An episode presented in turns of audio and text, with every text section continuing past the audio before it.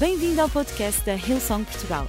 Para ficares a saber tudo sobre a nossa igreja, acede a hillsong.pt ou segue-nos através do Instagram ou Facebook. Podes também ver estas e outras pregações no formato vídeo em youtube.com.br hillsongportugal. Seja bem-vindo a casa. E hoje o título da minha mensagem é Tu precisas de uma visão. Diz lá a pessoa que está ao teu lado com um ar muito sério: Tu precisas de uma visão. Tu precisas de uma visão. Eu vou ler em Atos dos Apóstolos, no capítulo 9, do versículo 1 a 18. Depois vamos orar e entrar nesta mensagem. Então, diz assim: sigam, esta história é inacreditável. Diz assim: Entretanto, Saulo não pensava senão em ameaças de morte contra os discípulos do Senhor. Por isso, foi ter com o chefe dos sacerdotes e pediu-lhes cartas de apresentação para as sinagogas da cidade de Damasco e para lá prender os que seguiam o caminho do Senhor. Por outras palavras, as pessoas que já tinham aceito Jesus como Senhor e Salvador, como nós, como eu e como tu que estamos aqui nesta tarde. Quer fossem homens, mulheres, e ia levá-los presos para Jerusalém. Mas, quando ia de viagem, já perto de Damasco, Saulo viu-se de repente envolvido pelo clarão de uma luz que vinha do céu. Caiu por terra e ouviu uma voz que dizia: Saulo, Saulo, por que me persegues? E ele perguntou: Quem és tu, Senhor? E a voz respondeu-lhe: Eu sou Jesus, a quem tu persegues. Levanta-te, entra na cidade e lá te dirão o que deves fazer. Os homens que viajavam com Saulo pararam assustados, porque ouviram a voz, mas não viram ninguém. Saulo levantou-se do chão e tinha os olhos abertos, mas não via nada. Tiveram que o levar pela mão para Damasco. Durante três dias ficou sem ver, e nesses dias não comeu nem bebeu. Em Damasco morava um crente chamado Ananias. Diz lá Ananias a quem o Senhor apareceu também numa visão e lhe disse: Ananias, estou aqui, Senhor, respondeu ele. E o Senhor continuou: Prepara-te, vai à rua direita e em casa de Judas pergunta por um homem de Tarso chamado Saulo. Ele está a orar.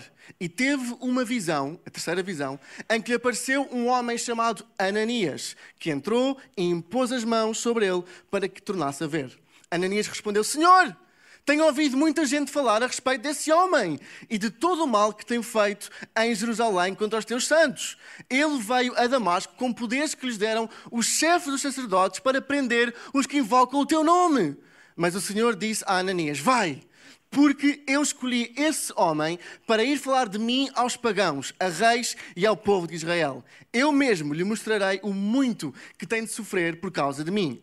Então Ananias foi, entrou em casa de Judas, impôs as mãos sobre Saulo e disse: Irmão Saulo, o Senhor Jesus, que te apareceu no caminho, mandou-me vir ter contigo para que tornes a ver e fiques cheio do Espírito Santo. Nisto caíram dos olhos de Saulo uma espécie de escamas e ele voltou a ter vista. Então levantou-se e foi batizado. Vamos orar. Senhor Jesus, nesta tarde, nós agradecemos e estamos com expectativa pela tua palavra. Pedimos em nome de Jesus que tu abras o nosso coração, abre a nossa mente, torna o nosso espírito receptivo a uma palavra vinda de Deus, a algo vindo do céu, para que possamos sair daqui com mais coragem, com mais fé, com mais expectativa, com mais certeza de que tu estás no trono e com uma palavra dirigida ao nosso amanhã, à nossa segunda-feira, à nossa semana e que possamos sair daqui com fé, com expectativa para construir e para viver o melhor que tens planeado para a nossa vida. E uma igreja cheia de fé diz: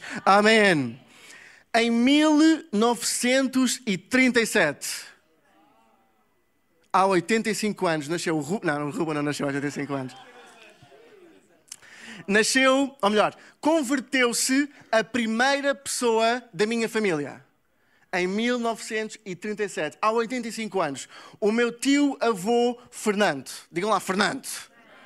O meu tio-avô Fernando converteu-se apenas com 16 anos. Tinha nascido em 1921 e em 1937 converteu-se pela primeira vez. E a história da conversão dele é super interessante. É uma história parecida à de Paulo, porque ele, quando tinha 16 anos, tinha saído da escola e com um grupo de amigos estava a andar nas ruas de Lisboa. E enquanto andava pelas ruas de Lisboa, este, o meu tio avô e os seus amigos ouviram numa igreja música. Digam lá, música. E acharam aquilo muito interessante. Olharam lá para dentro, nunca tinham entrado numa igreja evangélica como a nossa, e disseram uns para os outros: Ah, vamos lá entrar aqui nesta igreja para gozar e ridicularizar com estes cristãos. Ele entrou, eles fizeram o que tinham a fazer, saíram, mas o meu tio avô, naquele dia, teve um encontro com Jesus. E naquele mesmo dia converteu-se, entregou a sua vida e foi salvo pelo sangue de Jesus. Eu acho que isto merece uma salva de palmas a Deus. Quem é que sabe que a palavra de Deus é viva e poderosa e penetra o nosso espírito com mais força que uma espada de dois gumes? Não há ninguém que, exposto à palavra pregada de Deus, não sinta algo no seu coração e não tenha não sintam desejo de conhecer Jesus como seu Senhor e Salvador. Então, o meu tio avô, que entrou numa igreja para ridicularizar quem lá estava, saiu convertido, salvo e com um bilhete para o céu. E nesse momento, uh, ele tinha uma irmã, minha avó Mariana, e pais, obviamente, um, e ele sentiu algo no seu coração: eu tenho que trazer a minha família à igreja. E durante. Vou beber água, peço desculpa.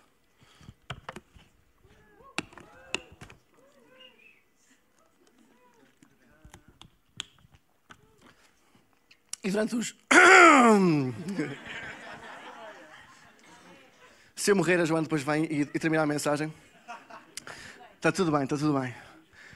Um, durante os próximos anos, meses, um, essa foi a visão que estava dentro do seu coração. Eu tenho que trazer a minha irmã, os meus pais, à casa de Deus.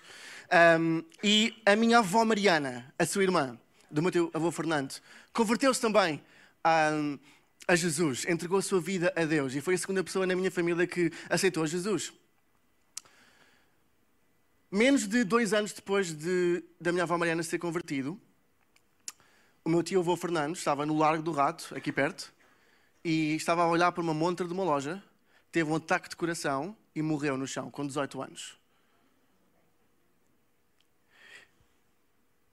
E se não fosse aquela tarde em que ele entrou numa igreja para ridicularizar cristãos, ter levado a minha avó e a minha avó ter se convertido, eu hoje não estaria aqui.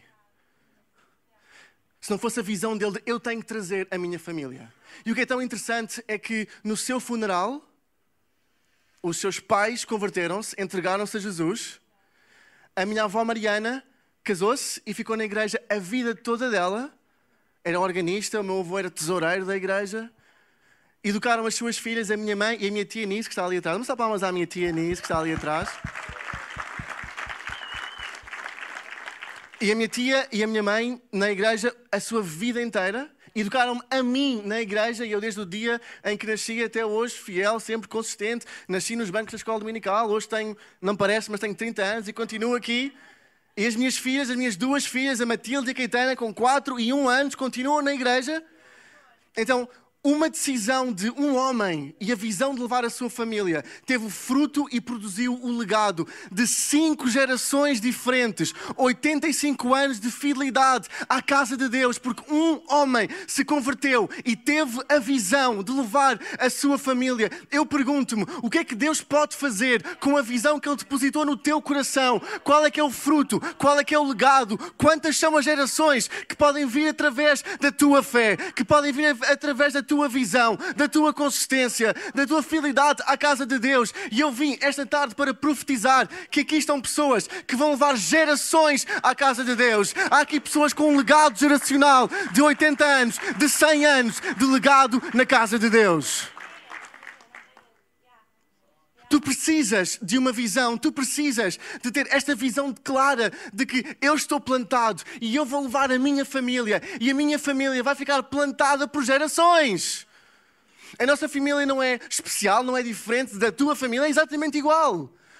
Não é diferente por alguma razão que tu não possas ser diferente. É diferente porque se mantém plantada na casa de Deus. 85 anos de fidelidade, de uma vida de dois anos de conhecer Jesus. O que é que Deus pode fazer com a tua vida? Pergunta lá à pessoa que está ao teu lado: o que é que Deus pode fazer com a tua vida?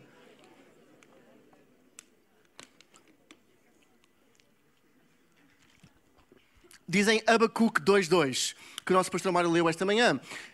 Então o Senhor me respondeu e disse a Abacuque: Escreve a visão e torna-a bem legível sobre tábuas para que possa ler o que correndo passa. Eu hoje quero incentivar-te. Não saias daqui sem uma visão no teu coração. Não saias daqui sem uma visão para a tua vida. Acreditares que pode ser através da tua vida que Deus faz algo semelhante na tua família. Por que não? Se calhar és a primeira pessoa que aceitou Jesus na tua família. Por que não? Acreditares por um legado de cinco gerações, de 85 anos de fidelidade. Por que não acreditares que Deus pode fazer algo através da tua vida? Vida. Não saias daqui hoje sem uma visão. Tu precisas de uma visão. E tipicamente, quando eu falo com pessoas sobre este tema, sou apaixonado por visão, apaixonado por visão para a nossa vida. Tipicamente, quando eu falo sobre visão, as pessoas reconhecem: Uau! Eu preciso de uma visão, eu preciso de algo na minha vida que me ajude a ir em frente. Isso é indiscutível, está escrito na palavra de Deus: escreve a tua visão. Mas tipicamente, o que acontece é que começa a linguagem da pessoa a processar: ok, então eu tenho uma visão para a minha vida, mas. Eu até sei que Deus quer fazer algo comigo, mas. Eu nunca estudei no, numa escola bíblica. Um, eu sei que Deus quer que eu seja generoso, mas Ele também conhece o saldo da minha conta bancária. Eu sei que Deus quer fazer de mim um pai ou uma mãe, mas eu nem sei bem como é que se faz para educar um filho. Bem, ninguém sabe, desde já, portanto, ajuda-te ao clube. Se calhar és um adolescente e dizes: Uau, eu, eu sei, eu sei, a visão para a minha vida, nesta fase da minha vida, é eu ser uma testemunha na minha escola, mas. Ah, eu não quero passar pela vergonha de ter que falar sobre Jesus aos meus amigos. Eu prefiro falar sobre o Harry Styles e o Ed Sheeran. Se calhar tu sabes que a visão para a tua vida é falar de Jesus e seres os pés e as mãos de Jesus no teu local de trabalho. Mas não queres uh, perder status social no teu lugar de emprego e passares a ser o maluquinho que só fala de Jesus. Então, eu hoje quero falar à tua vida três lições para viveres a visão que Deus tem para ti, a partir da história de Paulo, e acreditar em nome de Jesus. Que hoje vamos sair daqui, não com medo dos nossos mas, mas energizados pela nossa visão. Posso contar convosco? Em primeiro lugar, não vivas por vista, vive por visão. Não vivas por vista, vive por visão. Em Atos 9, 8 e 9 diz: Saulo levantou-se do chão, tinha os olhos abertos, mas não via. Vamos dar outra vez.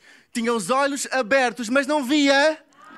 Tiveram que o levar pela mão para Damasco e durante três dias ficou sem ver. E nesses dias não comeu e, não, e nem bebeu.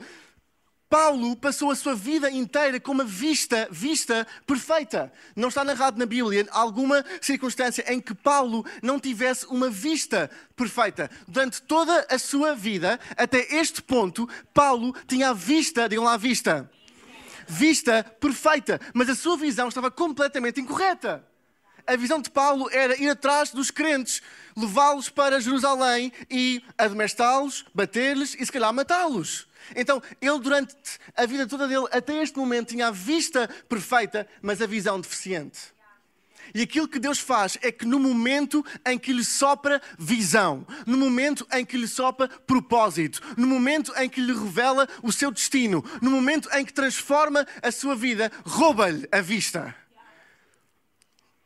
Ele tirou-lhe a vista e deu-lhe visão. Ele tirou-lhe a vista e deu-lhe visão. Eu pergunto-me se Deus não quererá fazer o mesmo conosco, porque por vezes a nossa vista pode tornar-se um problema. Olhem o que diz em 2 Coríntios 5, 7. Porque andamos por fé e não por porque andamos por fé e não por vista. Em Provérbios 29, 18 diz: Quando não há visão profética, o povo corrompe-se e quem cumpre a lei de Deus é feliz. Saulo ganhou a visão de Deus no momento em que perdeu a vista. Diz à pessoa que está ao lado: é a altura de perderes a vista.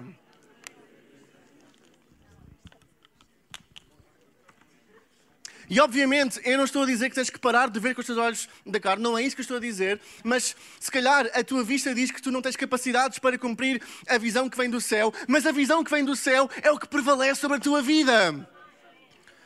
Quantas pessoas sabem que têm um sonho de Deus, mas a sua vista não os deixa alcançar? Quantas pessoas são inibidas por, pela sua vista, pelo aquilo que elas conseguem ver, em vez de ser lideradas pela visão que vem do céu? Eu hoje vim dizer a alguém: é a altura de parares de viver por vista e passares a viver por visão. Sim, há uma crise financeira. Sim, as circunstâncias são complicadas. Sim, os telejornais até mete medo de ver. Eu já nem vejo. Mas aquilo que está na palavra de Deus ainda é verdade. Deus tem um plano e uma esperança para ti. Deus tem um propósito para o teu futuro. Deus quer levantar-te como uma cidade no topo do monte para atrair pessoas a Ele. Deus quer usar-te como um avivalista na tua escola, um avivalista no teu local de trabalho. A visão de Deus não foi cancelada por aquilo que a nossa vista vê, apenas foi renovada. Eu acredito, em nome de Jesus, que estão aqui pessoas sentadas a ouvir-me falar, a quem Deus deu uma visão e que estão a viver viver por vista, mas no momento em que pararem de colocar a sua fé naquilo que os seus olhos da carne veem e colocarem a sua fé naquilo que os olhos espirituais que vêm do céu veem, vão começar a produzir fruto, vão começar a levantar um avivamento neste lugar, vão virar a cidade de Lisboa do avesso e vamos ver este lugar cheio de gente a aceitar Jesus. Será que eu posso ouvir um amém? Não vivas por vista, vive por visão. Visão profética vinda do céu tem mais poder do que a tua vista terrena. Não há nada que os teus olhos possam ver que tenha o poder de derrotar o que Deus pode falar à tua vida. Nada. Não há nada que os teus olhos possam ver que tenha o poder de derrotar o que Deus diz sobre a tua vida. Deus chamou-te e tem um propósito para o teu futuro. Não o limites por aquilo que tu consegues ver. Não vivas por vista, vive por visão. Em segundo lugar, e a banda pode juntar-se a mim, que estou um bocado sozinho aqui. Não faças vida sozinho. Era uma pequena piada para perceber um segundo ponto, ok? Não passou, não passou. Não faças vida sozinho. Planta-te na igreja. Inês André, planta-te na igreja. Em Atos 9, 17, 18 diz: Então, esta parte é tão interessante. Eu parei nesta parte, é o meu ponto mais desenvolvido. Eu se calhar só devia ter pregado sobre esta parte, mas pronto, foi tudo. Eu também ainda tenho 45 minutos, portanto está tudo bem. Ou mais. Então Ananias foi, entrou em casa de Judas, impôs as mãos sobre Saulo e disse: Irmão Saulo, o Senhor Jesus, que te apareceu no caminho, mandou-me vir ter contigo para que te tornes a ver e fiques cheio do Espírito Santo. Nisto caíram dos olhos de Saulo uma espécie de escamas. Ele deixou de ser do Benfica e passou a ser do Porto. Não, estou a brincar. E ele voltou a ter vista. Isto não estava na Bíblia, eu é que acrescentei, foi só uma brincadeira, está tudo bem. Então levantou-se e foi batizado. Eu pergunto como é que Paulo perdeu a vista? Como é que foi? Com um clarão vindo do céu, caiu no chão, quando se levantou, tinha os olhos abertos e não via nada. Certo? Será que Deus, da mesma forma que lhe tirou a vista, não lhe podia ter restaurado a vista? O Deus que, sem ninguém lhe tocar, sem ninguém se aproximar, apenas com um clarão vindo do céu, tirou-lhe a vista? Por que não usar o mesmo formato, o mesmo sistema para lhe restaurar a vista? Podia perfeitamente ter feito isso. Outro clarão, pum, tem visto outra vez.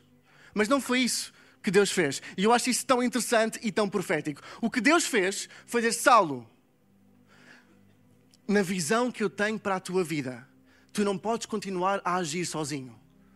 Tu não podes continuar a agir como se não prestasse contas a ninguém. Tu não podes continuar a agir como se fosse alguém fora de uma comunidade e que está a fazer a sua vida à sua maneira nesta nova visão que eu tenho para a tua vida. Eu quero-te plantado em comunidade. A tua cura vai vir através de um homem que vai colocar as suas mãos sobre ti. Aquilo que eu vou falar ao teu futuro vai vir através de um homem com quem tu te tens que encontrar e entrar em ligação, e entrar em aliança, e entrar em comunhão, e entrar em amizade, porque eu não te chamei para viver sozinho, eu chamei-te para viver plantado, porque aqueles que estão plantados na casa do Altíssimo florescerão. Deus estava a ensinar Paulo que era a altura de se plantar em comunidade e não viver a vida sozinho. Há pessoas que estão aqui. Eu hoje quero dizer-te: a tua cura está em Ananias. A Joana contou-me, a minha mulher Joana contou-me que uh, naquele domingo às 5 e meia que nós fizemos a unção com óleo na, na na testa de todas as pessoas que tinham uma doença no seu corpo e que quisessem ser, ser curadas, vir e nós orámos e acreditámos e ungimos com óleo e, e, e, tivemos dezenas de histórias de cura que saiu dessa reunião, dessa uma reunião em que fizemos isso. E Joana contou-me que uh, houve uma pessoa por quem ela uh, colocou óleo na testa e orou e acreditou por cura no seu corpo, que foi curada e que num dos domingos seguintes uh, quase que veio a correr ter com ela e agradecer-lhe, tocar-lhe, agradecer Joana, obrigado por teres colocado o óleo da unção, porque eu fui curada em nome de Jesus. E isso não é porque a Joana tem um poder especial, isso não é porque o óleo tem um poder especial, isso é porque a comunhão entre mim e ti tem um poder especial. Como o pastor Mário pregava no último domingo, quando estiverem dois ou.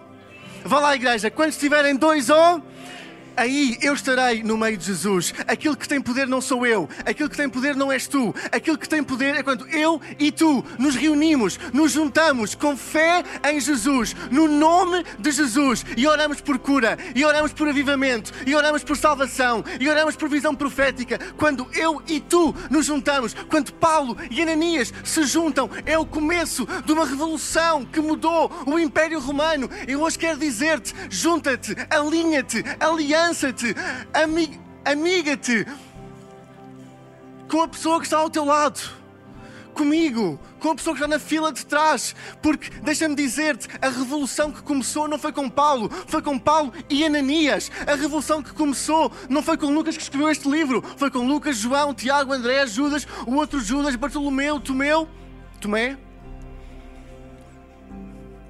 Tu sozinho não consegues fazer o plano que Deus tem para a tua vida. É hora de te aliares à pessoa que está ao teu lado. Diz lá, olha para a pessoa que está ao teu lado e diz: A partir de hoje és a minha aliada.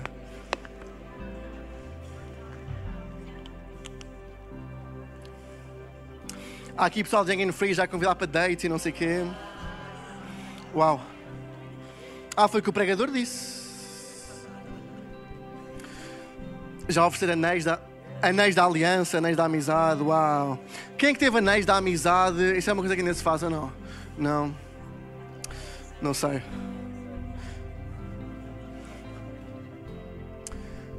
Em terceiro lugar, não voltes para o teu passado. Compromete-te com o teu futuro. No versículo 15 do mesmo capítulo diz: mas o Senhor disse a Ananias para dizer a Paulo, de dizer o seguinte: Vai, porque eu escolhi esse homem para ir falar de mim aos pagãos, a reis e ao povo de Israel.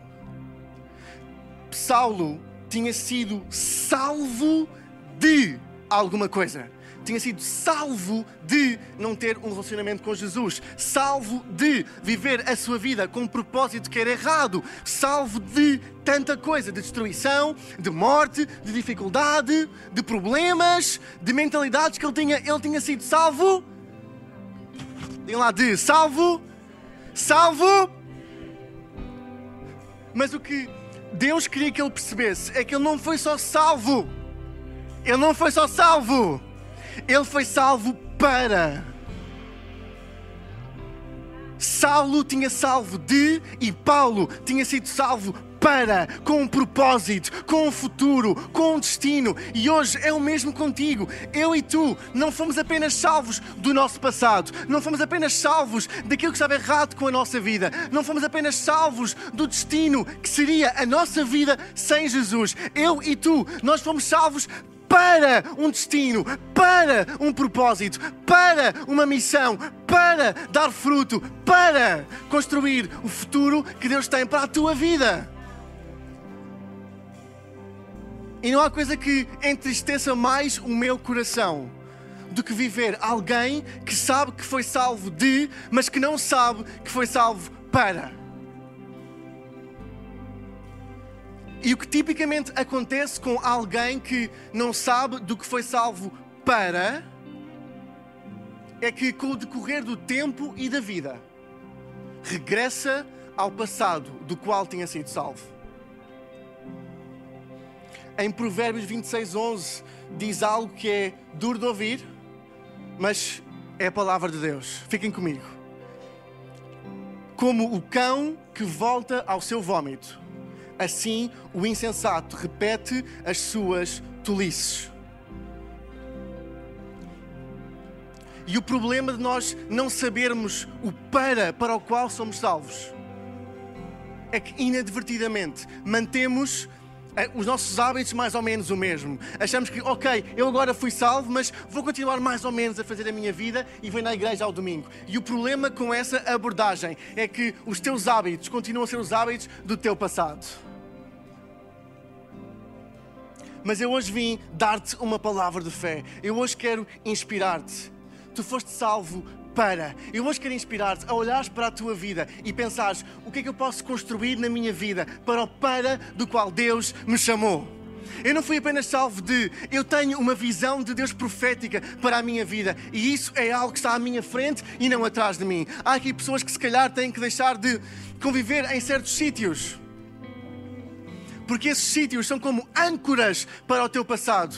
E se calhar tu hoje tens que deixar de frequentar certos sítios e começar a frequentar outros sítios alinhados com o teu destino, alinhados com o teu propósito. Se calhar há pessoas aqui que têm relacionamentos que a única coisa que fazem na tua vida é ser uma âncora que te liga ao teu passado, amigos com hábitos que não se coadunam com o teu destino e tu continuas a manter a relação, a amizade e isso puxa-te para trás. Mas eu hoje vim dizer-te desamarra-te daquilo que te ancora ao teu passado e agarra-te ao que liberta para o teu futuro. O teu futuro é precioso demais para continuares a voltar ao teu passado. Recebe a palavra que vem do céu, alinha-te com o teu futuro e constrói a tua vida sobre a rocha que é Jesus.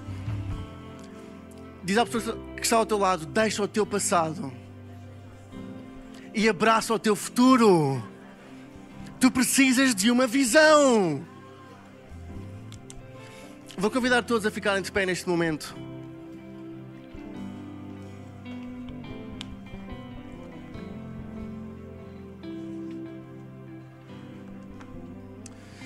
O ponto de viragem da história do meu tio avô, assim como o ponto de viragem da história de Paulo, foi quando eles tiveram um encontro com Jesus.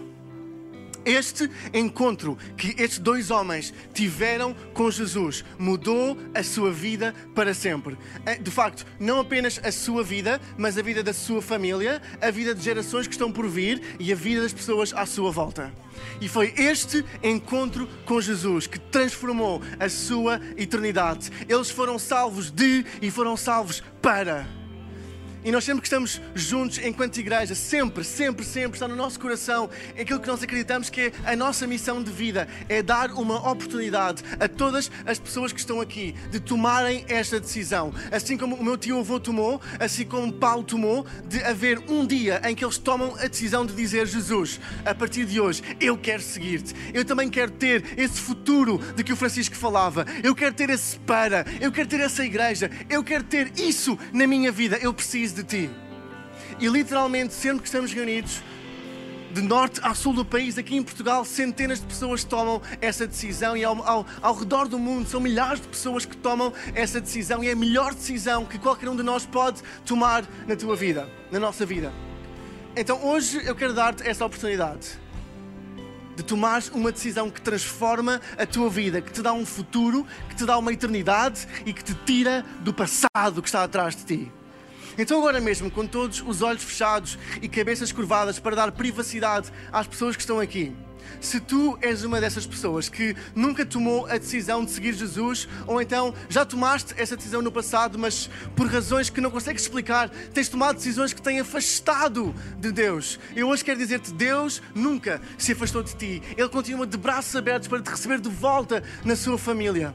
E eu hoje quero dar-te uma oportunidade de tomares essa decisão e transformar a tua vida para sempre e receberes a visão que eu tanto falo, a visão profética que vem do céu.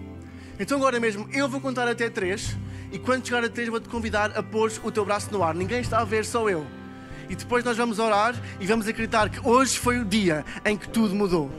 Então, um, Deus ama-te. Dois, hoje é o dia da salvação. Três, põe agora a tua mão no ar, sem vergonha, com ousadia. Estou a ver mãos, obrigado. Sem medo, sem vergonha, sem ousadia. Põe agora o teu braço no ar. Põe agora o teu braço no ar. Estou a ver, obrigado, estou a ver, obrigado, estou a ver, obrigado. Sem medo, sem ousadia, põe o teu braço no ar. Obrigado, estou a ver, obrigado. E agora podes baixar o teu braço. Nós vamos orar e vamos acreditar em nome de Jesus que hoje foi um dia transformador na tua vida. E nós vamos todos orar enquanto igreja, porque tu não estás sozinho. Então, ora comigo. Jesus, vá lá mais forte. Jesus, nesta tarde eu entrego a minha vida a ti. E a partir de hoje, eu sou teu filho e quero viver contigo no meu coração. Perdoa-me do meu passado e dá-me um futuro em ti. Em nome de Jesus. Amém, amém e amém. Vamos dar uma salva de palmas enorme a todas as pessoas que tomaram essa decisão. Esperamos que a mensagem de hoje te tenha inspirado e encorajado. Se tomaste a decisão de seguir Jesus pela primeira vez, acede a hillsong.pt Jesus para dar o teu próximo passo. Te lembramos que podes seguir-nos no Facebook e Instagram para saber tudo o que se passa na vida da nossa igreja. O melhor ainda está por vir.